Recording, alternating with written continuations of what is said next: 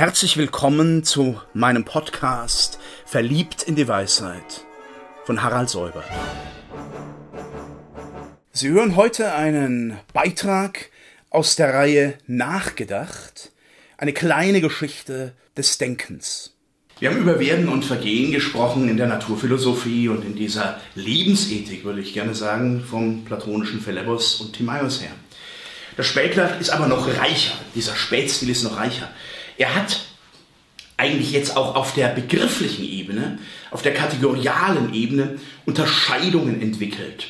Und äh, damit hat er versucht, wirklich operational in Einzelschritten das Wahre vom Schein und von der Täuschung zu unterscheiden. Dazu ist es nötig, einen Schritt zu tun, den Platon ja in der Verfestigung seiner Gedanken, seiner Begriffe, im Phaidon, erstmal ausgeschlossen hatte, dass sich nämlich bestimmte, auch gegensätzliche Begriffe miteinander verbinden können.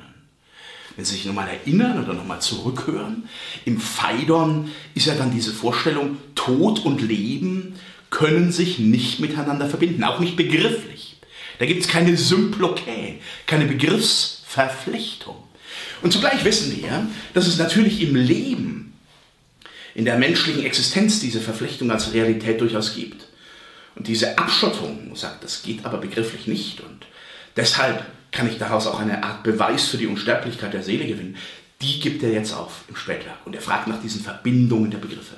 Synthesis, Analysis, das, was die Philosophie als Begriffswissenschaft in Atem hält eigentlich bis heute, das wird hier entwickelt, auch an den Gegensatzstrukturen.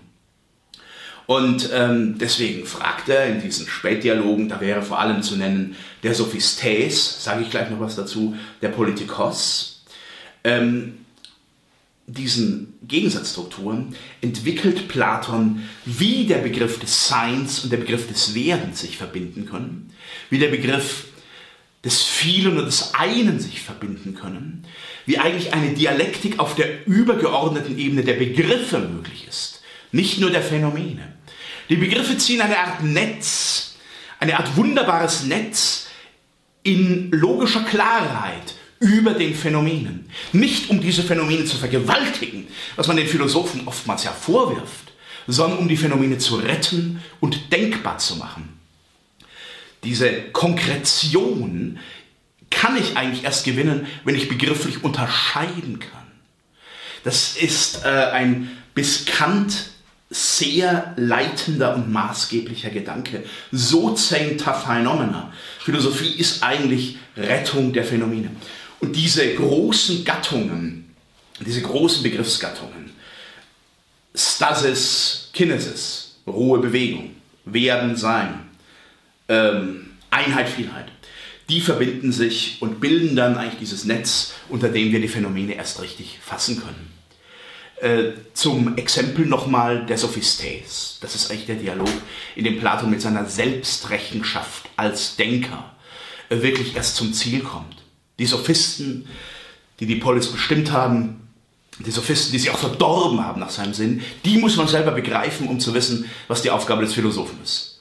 Das geht natürlich weit über den Horizont des historischen Sokrates hinaus.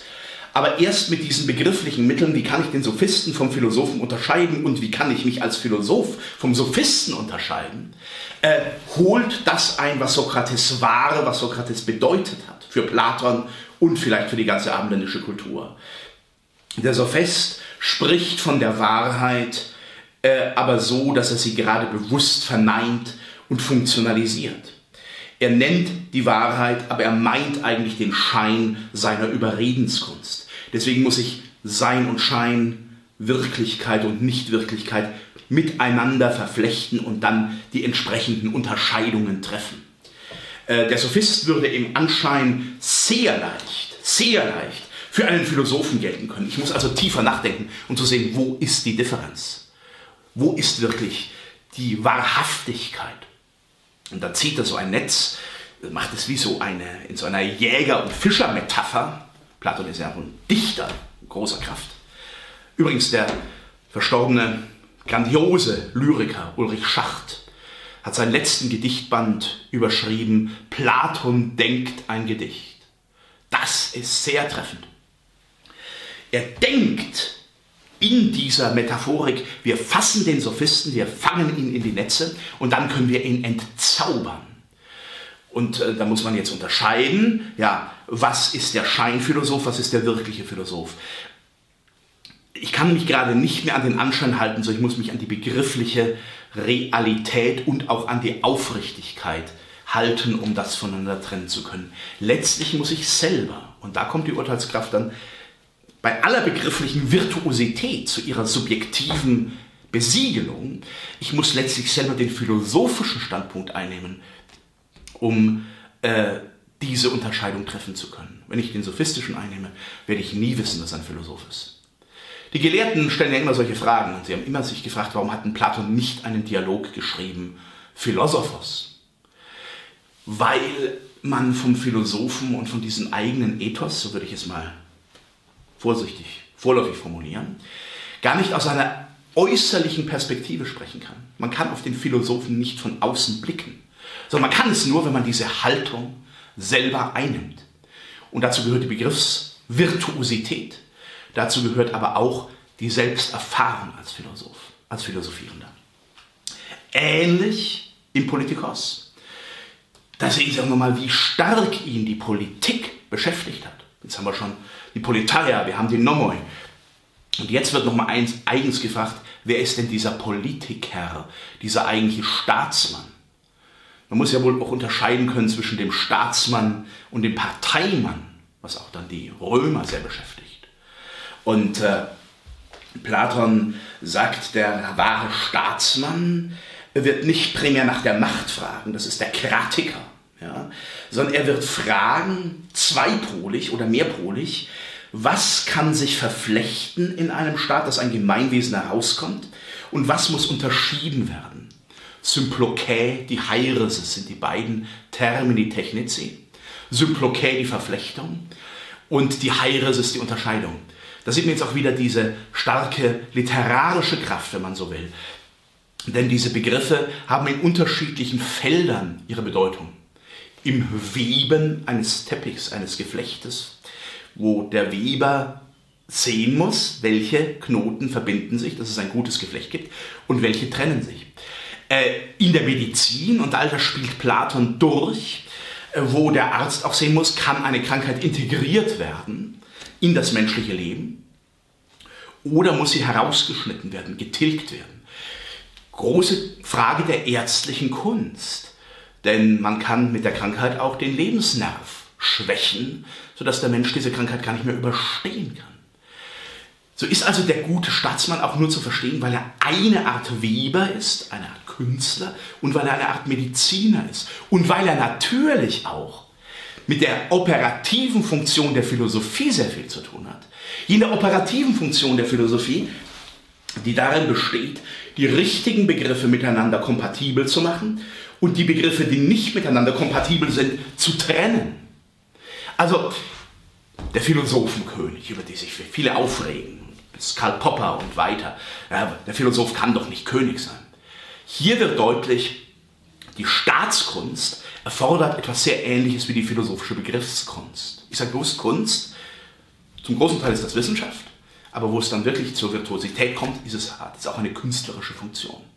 Also der Politiker sollte nach Platon nicht äh, nach dem Kompromiss schauen, primär. Äh, er sollte nach dem möglichen Besten schauen, haben wir schon gesehen. Und er sollte sich wirklich leiten lassen von dieser Idee. Er sollte sich leiten lassen von der Idee dessen, was verbindbar ist und was nicht verbindbar ist. Das heißt auch, ein Gemeinwesen, ein Staatswesen, eine Politäa, wie groß oder klein sie auch ist, muss eine große Integrationskraft haben. Heute würde man auch sagen Inklusionskraft. Muss sie haben. Auch für Fremde. Platon ist nicht so identitär, wie manche meinen. Aber er hat auch Grenzen. Ähm, Platon war bestimmt kein Demokrat und gar keiner, wie wir ihn uns heute vorstellen. Aber er hat darüber nachgedacht, dass diese Gemeinsamkeit des Geflechtes auch die Grenze hat und das, was dann eben nicht äh, integrierbar ist, das muss heraus gestoßen werden aus dieser Polis. Vielleicht so freundlich, wie er die Dichter in der Polizei herausstoßen wollte, aber zugleich mit einer klaren Bestimmtheit. Grenzen der Verfassung, Hüter der Verfassung. Nochmal ein kleiner Link zurück zu den Nomoi. Da wird gesagt, die Hüter der Verfassung äh, bilden eine Art Senat, der über der operativen äh, Volksversammlung nochmal steht. Das weist er gerade dann den Alten zu, er sagt, es müsste eine nächtliche Versammlung sein, wo die Alten, die alten Herr, Herren und von Frauen ist da leider nicht die Rede, bei Platons Feminismus gibt es auch Grenzen, wie immer Sie sehen, wo die Alten aus ihrer Erfahrung und aus ihrer Begrifflichkeit ähm, wirklich darüber wachen, dass die operative Politik diesen Staat nicht von innen heraus zerstört. Und da kommt wirklich dann auch der Philosophie nicht nur eine metaphorische, sondern eine ganz konkrete Bedeutung zu. Also der Sophist und der Politiker sind, könnte man sagen, Idealtypen der Realisierung der Vernunft, der philosophischen Vernunft in der Realität.